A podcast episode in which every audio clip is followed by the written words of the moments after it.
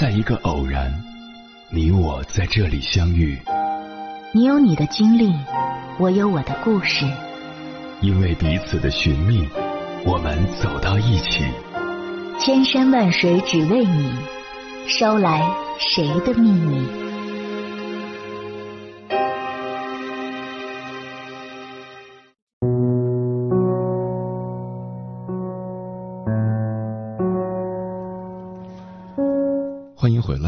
是迎波。失去独生子女的父母，最害怕的就是“妈妈”和“爸爸”这两个词。随着子女离开的，还有这群老人最后的人生寄托和活力。不少人选择住进养老院，用余生消化这一份难过。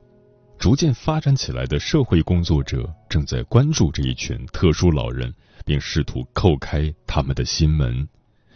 接下来，千山万水只为你，跟朋友们分享的文章节选自真实故事计划，名字叫《一个社工眼中的失独老人们》，作者王杜。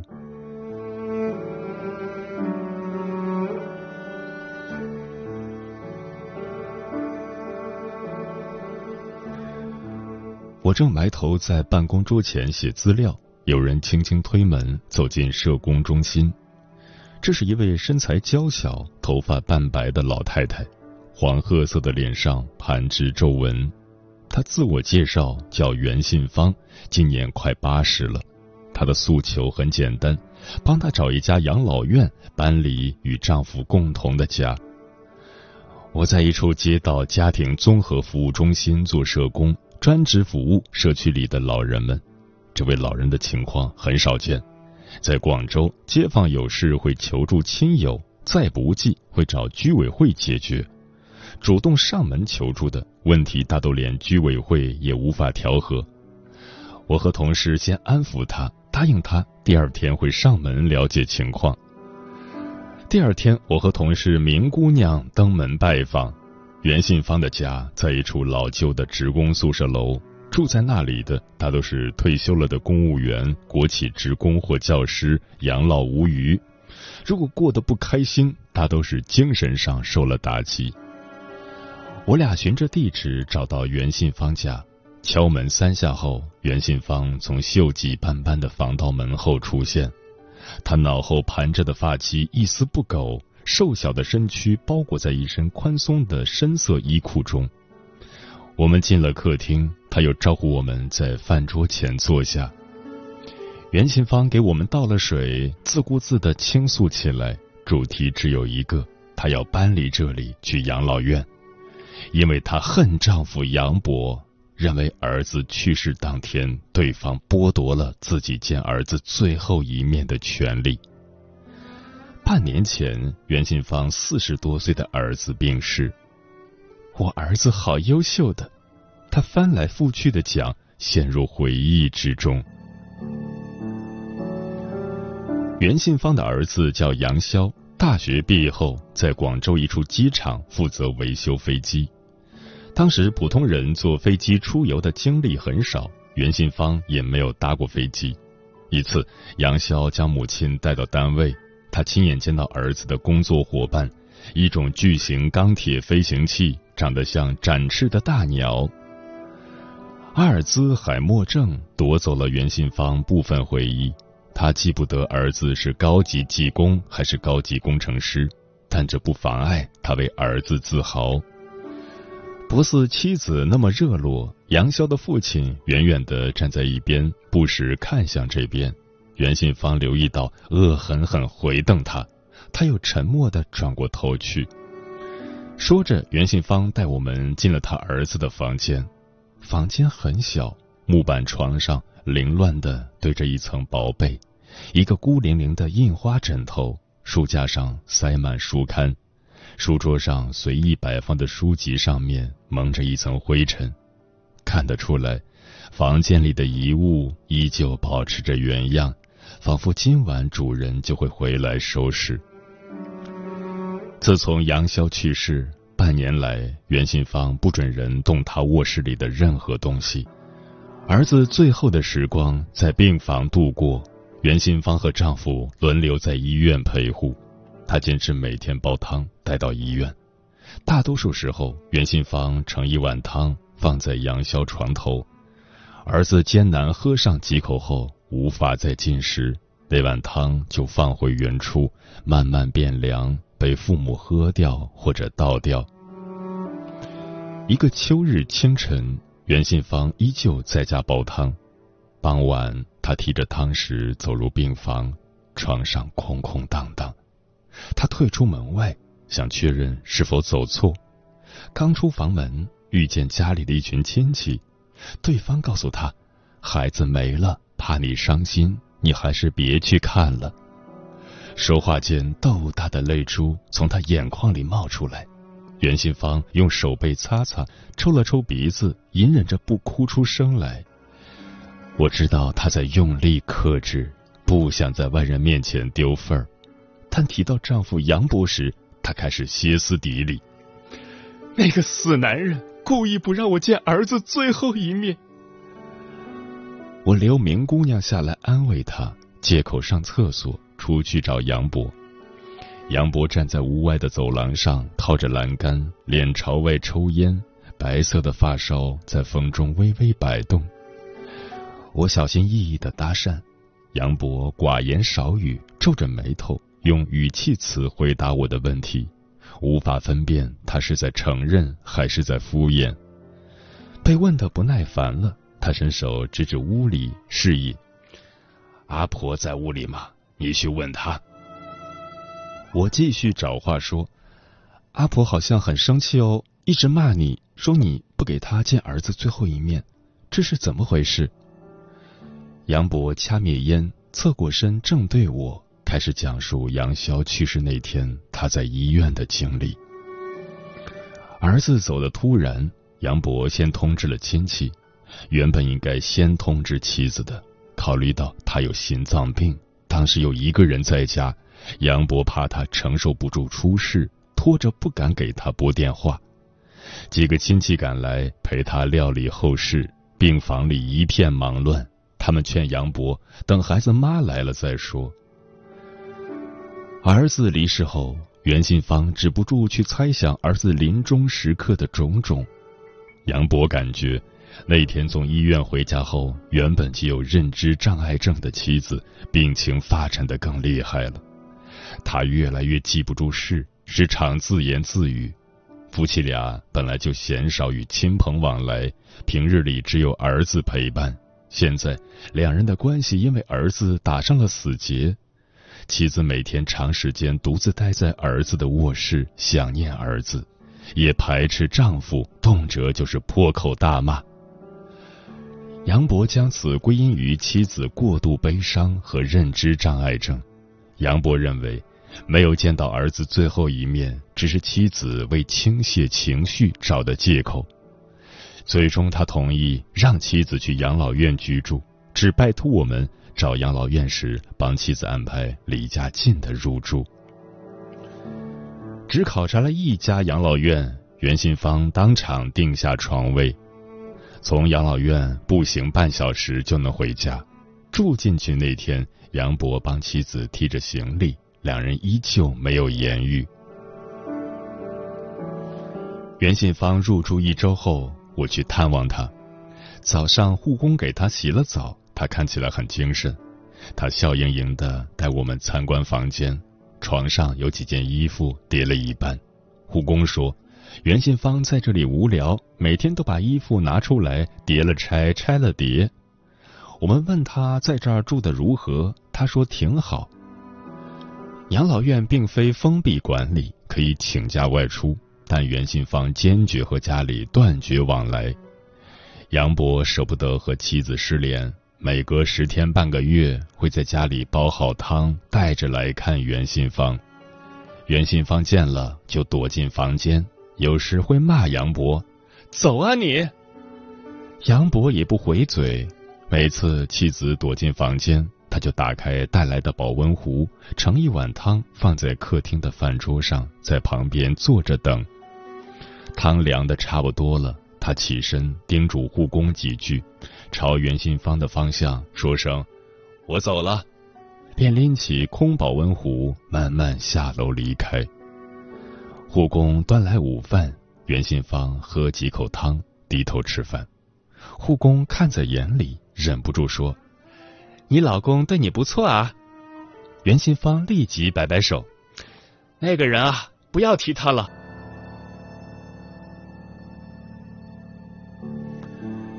像袁信芳这样的失独老人，在我的社工生涯中并不少见。二零一四年六月，我们社区里有一名二十三岁的年轻人自杀去世，上面要求我们派同事跟进，对家属进行危机介入。几天之后，快下班时，负责这个案子的同事阿华生气地说：“我早就叫他不要找记者的，他不听，现在好了，平白给自己找罪受。”他埋怨的是六十多岁的胡建培。那位自杀的年轻人的父亲，儿子高二那年，胡建培的妻子去世了，他独自把儿子养大。后来，儿子考上省内一所知名大学，胡建培原本已经准备好六月份参加儿子的毕业典礼，儿子却因为考本校研究生落选，在宿舍服农药自杀。胡建培难以消化这个噩耗。认为孩子会自杀是因为学校研究生录取过程有黑幕，愤怒的要找记者曝光。阿华屡次劝阻，胡建培还是坚持找到当地一家卫视曝光。他拿不出证据，电视台只能以“大学生考研失败寻短见”为标题报道了这件事。新闻播出后，不出阿华所料，舆论一边倒的指责胡家儿子太过脆弱。挥出去的拳头泄不了愤，反而打伤自己。胡建培悲愤交加的回到家中，拒绝再见阿华。半年后，阿华离职，胡建培的案子转到我手中。起初，由于胡建培明确表示过拒绝见社工，我只能每月拨几个电话试探。大多数时候，这些电话都无人接听，偶尔接通。胡建培听说我是社工，就挂断了。拉锯了半年，胡建培终于同意我们上门探访。如今胡家的廉租房只剩胡建培一人居住。儿子去世后，他翻箱倒柜，把家中各处儿子的奖状搜罗到一起。那些被鲜红封套包裹的证书和奖状分几摞，整整齐齐的码放在客厅正中央的茶几上。成了胡家昏暗客厅里唯一一抹亮色。见我正端详这些证书，胡建培不好意思的介绍：“这些都是他从小到大得到的荣誉。”屋里余下的部分都是灰暗的，墙上猪肝色的神龛里摆着几幅黑白遗像，最左边是一名年轻人，那是他的儿子。胡建培让我在沙发上找地方坐下，那上面放着部智能手机，款式有些老旧。我随口问：“这是不是他的手机？”他说：“不是的，那是他儿子的。”事发半年多，由于经济拮据，他没有余钱给手机号充钱续费，每天只是给手机充电，时不时打开来查看相册。儿子留下的影像不多。一部分存在家中一台电脑中，但那台电脑故障了，打不开。胡建培只能靠这部手机里留下的影像和信息填平思念。肉眼可见，他的哀痛一点也没被时间抚平。交谈中，胡建培固执的强调：“我的儿子不是自杀，是自残。”他坚信儿子不想死，本意是用自残逼迫学校采取行动。我默默听着，没有辩驳。小胡自杀的方式是我接受社工培训时，老师将之归类为坚决寻死者才会采取的方式。但在当时的境况下，如果他固执的相信儿子不愿意离开这个世界，我没有必要拆穿他。我问他。儿子临走前有说什么吗？他说：“对不起我。”随后，胡建培哭出声来。与社工失联的半年来，他有好几次想写诉状，每次提笔写不到两行，就激动的手抖心颤，至今没能写完。他给我看那份未完成的手写诉状，是张略微发黄的 A 四纸，上面写道：“一个无病无痛、身高一米七、体重一百三的儿子，就这样平白没了。”他整夜整夜的梦见儿子，儿子在梦中说：“父亲没有为自己争这个公理。”为此，胡建培憋着一口气。可因为没钱请律师，此事一拖再拖。孩子出事前，胡建培是个开朗的人，他喜欢越剧，能拉二胡。小区的乐曲社成立后，他每周都要和社团的老友们排练一次。儿子去世后，胡建培极少出门，他害怕在路上见到穿校服的少年，免不了要想起儿子。后来听大家劝。逼自己多见几次朋友，结果每个人说话都小心翼翼的，这让他更不开心。儿子是被避讳的词语之一。儿子去世后三个月，正值中秋节前一天，胡建培被邀请到亲戚家吃饭。席间，堂弟想起远在外地不能回来的孩子，抱怨说：“儿子考到外省的大学，山长水远的。”他正要附和几句，就发现其他人紧张的转移了话题。堂弟醒悟过来，转头和旁边人打哈哈，不敢抬眼看他。原本胡建培并没有往那儿想，见此情状，也被提醒了，顿时只觉尴尬心酸。该开口说没关系吗？可大家努力想维持没事发生的样子，自己没来由说这句话，又算什么呢？他只好闷闷的喝茶。怀念儿子成了不合时宜的事情。老友们问起近况，他如实告知，还在为孩子的死纠结，打算与学校对簿公堂，为儿子要个说法。没等胡建培说完，周围人纷纷打断：“过去就过去了，别想那么多，节哀顺变啊，保重身体要紧。”老友们用这些安慰，匆匆想结束这个话题，生怕胡建培情绪失控。胡建培插不上话，只能不停点头，迫切的想离开。人们安慰他的话语，让他觉得自己在他人眼中成了一名沉湎于回忆中的弱者。几次之后，他说话也生分起来，干脆不再和人来往。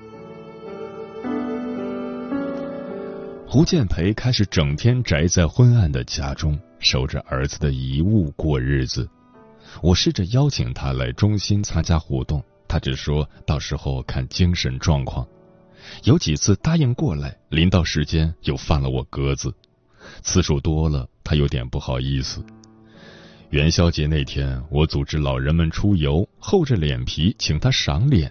这次他一口答应。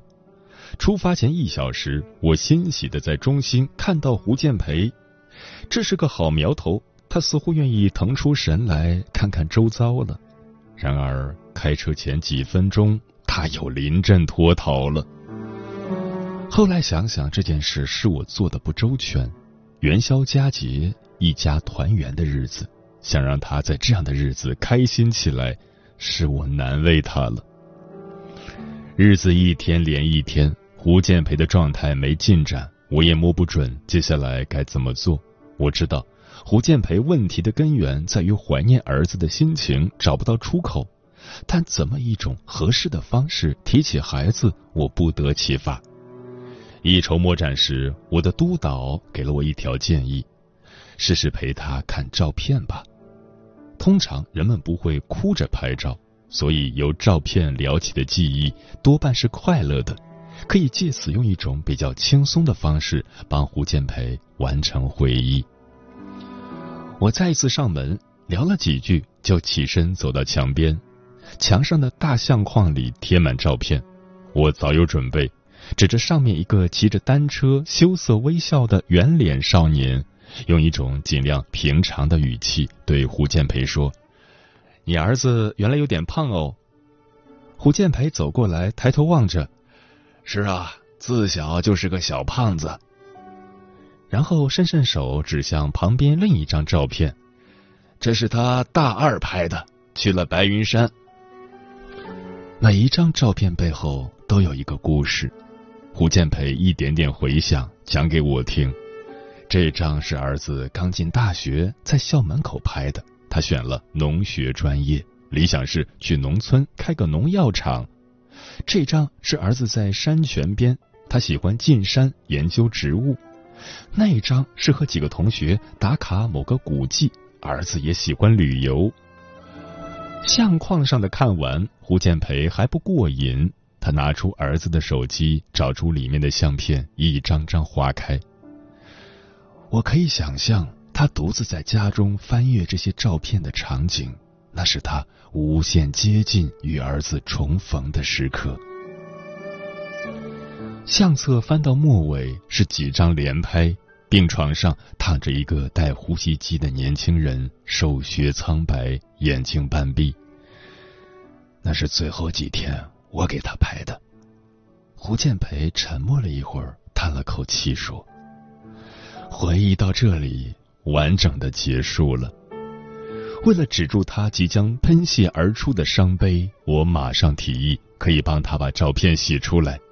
果不其然，他很高兴，又说起儿子喜欢拍照的事。照片洗好后，我再次到胡建培家。这次他搬出家里那台旧电脑，问我能否修好，取出他儿子存放在里面的视频和一些文档。我一边捣鼓。胡建培一边由这件遗物开始讲起儿子如何刻苦读书考上大学，如何申请到学费资助，在学校省吃俭用。不知不觉又聊到学校，胡建培叹了口气：“事情已经过去了一年，他说自己有心无力，不想再追究了。”语气中带着半分释然，半分解脱。儿子也没有错。年轻人一时想不开，胡建培后来说：“电脑终究没能修好，就那么放在客厅。后来我几次拜访，发现胡建培也没有挪动位置。他聊起儿子的时间越来越长，每次依旧会哭。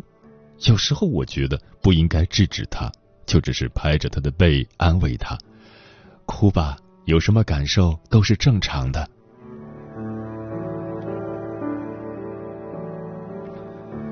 又一年中秋节，我上门给他送月饼。胡建培告诉我，这几天他要走好多户亲戚，不常在家，有事打他电话。那之后，他外出活动的次数渐渐多起来。有次拨通电话，他正和一帮朋友聚会，难得听到他的笑声。再后来，我又去探访他，告辞离开时，瞥见窗台边多了个小鱼缸。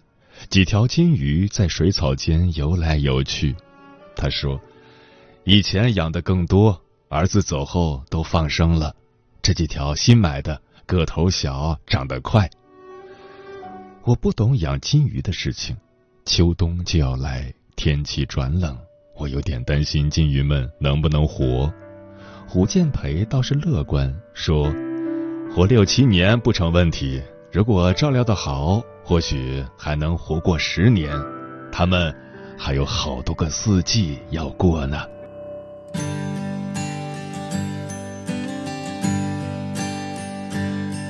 孩子走过，一转眼发现会渐老。时光淌过，皆看见正在故事路，而我开始很急躁。难道快乐过后再得不到？泥车驶过，不经意擦去了旧铺，在社会争过，身体却染了病痛。谁共我青春的走过？然后岁月过后再没接触。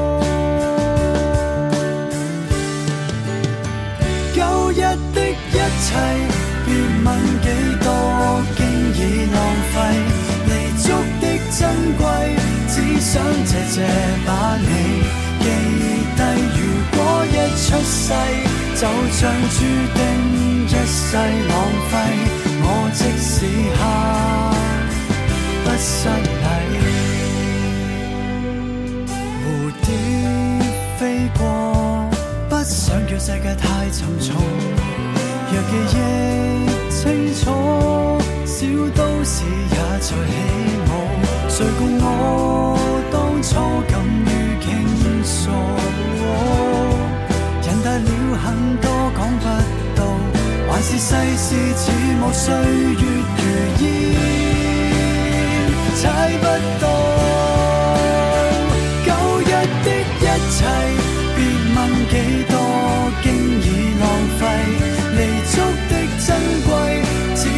谢谢把你记低。如果一出世，就像注定一世浪费，方知道岁月流逝，心思更细，晚安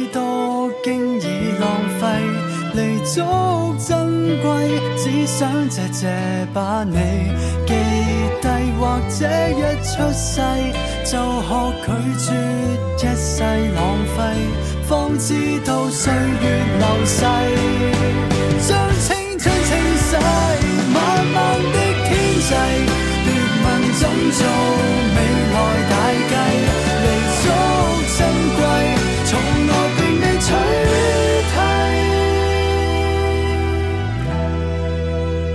捉緊这一切，就像我的千世万世，明知很快一世。